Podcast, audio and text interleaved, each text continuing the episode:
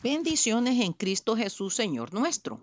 En este estudio 526 continuamos con esta nueva sección estudiando quién es el Espíritu Santo.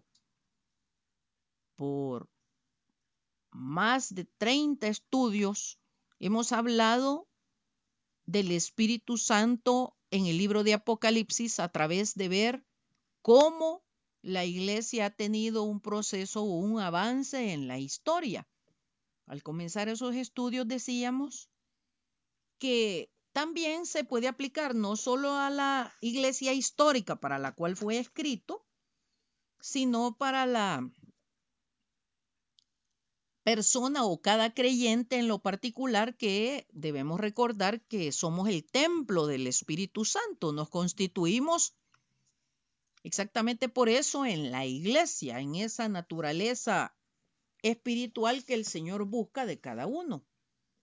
Vale la pena recordar y tal vez hacer un ejercicio mental, como siempre los invito, de valorar el esfuerzo de escribir estos estudios, que no sea solo un oírlo poner el audio o quizás no lo ponen o se aburren o se desesperan.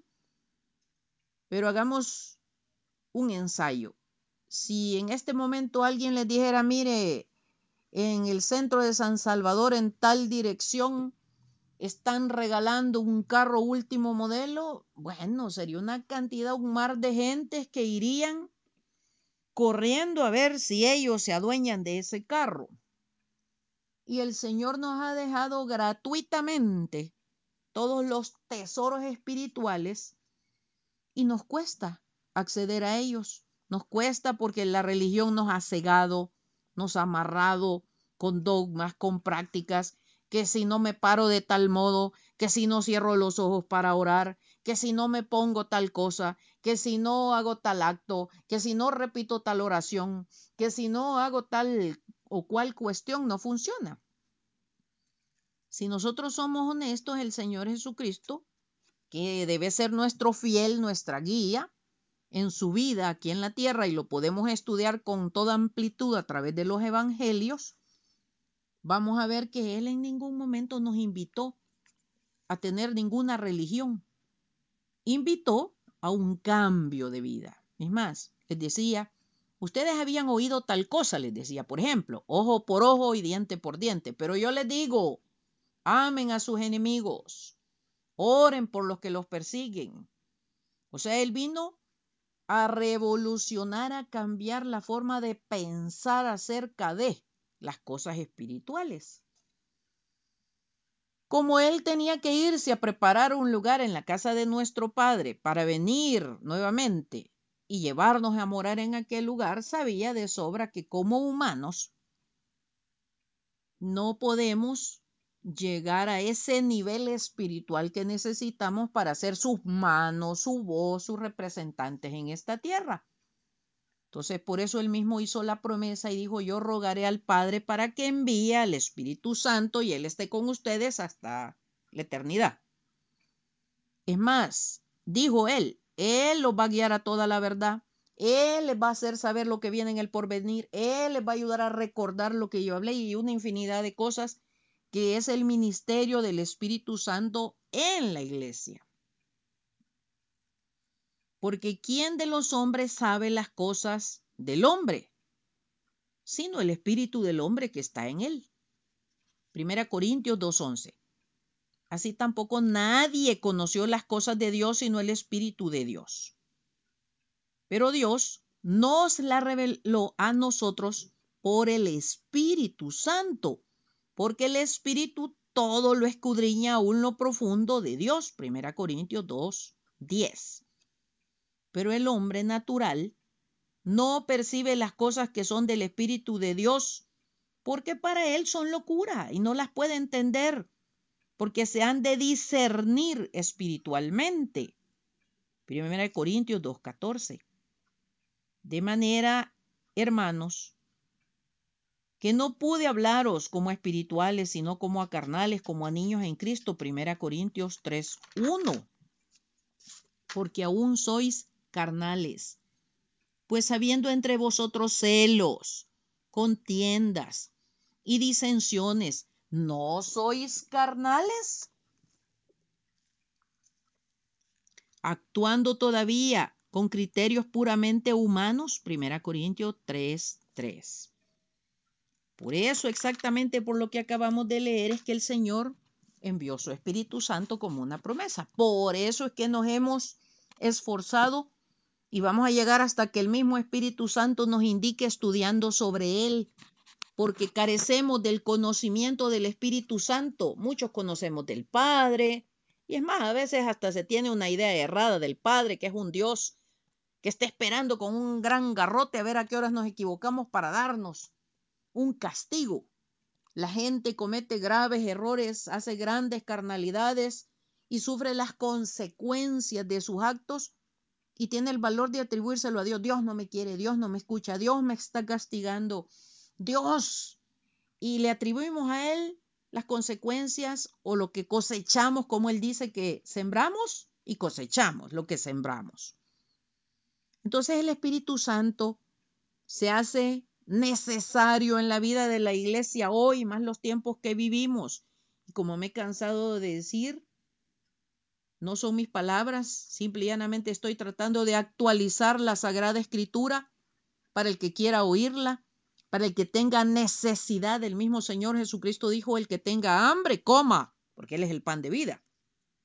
El que tenga sed, beba del agua que yo le daré. Y el Espíritu Santo es el agua. Uno de los símbolos del Espíritu Santo es el agua, el aceite, la, la paloma, el viento, como una representación física de Él. ¿Cuántos de nosotros nunca le hemos hablado, nunca le hemos orado?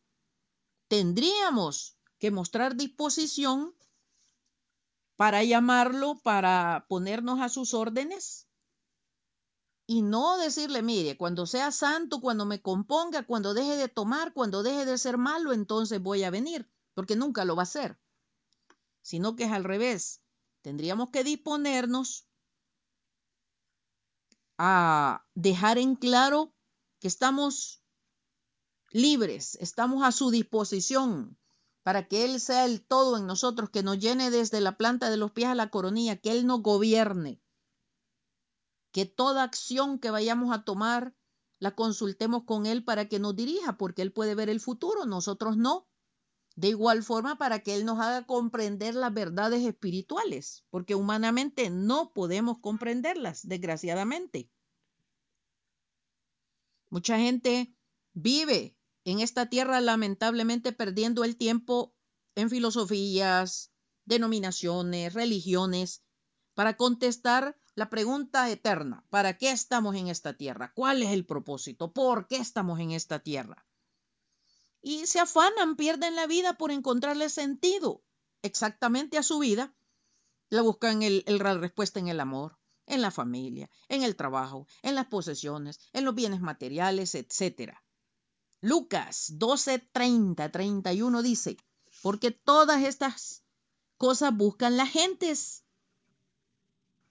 pero vuestro Padre sabe que tenéis necesidad de todas estas cosas. Mas buscad el reino de Dios y todas estas cosas os serán añadidas. Esa es una promesa. Este mundo es solo un seminario, una preparación para la vida celestial, pero mucha gente vive ignorándolo y se le pasa el tiempo y no se prepara. Él ni a su familia para la eternidad. Y lo encuentra la muerte y lo encuentra mal parado. Porque vaya, ¿por qué le tiene miedo la gente a morirse? Por egoísmo. Hagamos un ejercicio. ¿Cuántas veces en las velaciones o cuando muere un pariente, qué es lo que llora la gente? Ay, ya no voy a ver al fulano. Ay, ya no voy a ver a la mengana. Es un gran, una gran crueldad, un gran egoísmo. Porque si nosotros sabemos que la persona conocía al Señor, se fue con el Señor, pues descansamos en que el Señor la tiene allá con Él. Pero si nosotros eh, eh, sabemos que la persona no lo conocía, entonces sí vale la pena llorar y bastante porque quiere decir que va a pasar una eternidad afuera. de los dominios del santo y ahí sí vale la pena llorar. Por eso es que ahora que tenemos vida, tenemos que prepararnos y no podemos humanamente, por nuestro propio mérito, por nuestra propia carne, no podemos. No podemos tener comunión con Dios porque el pecado nos hizo caer de la gracia.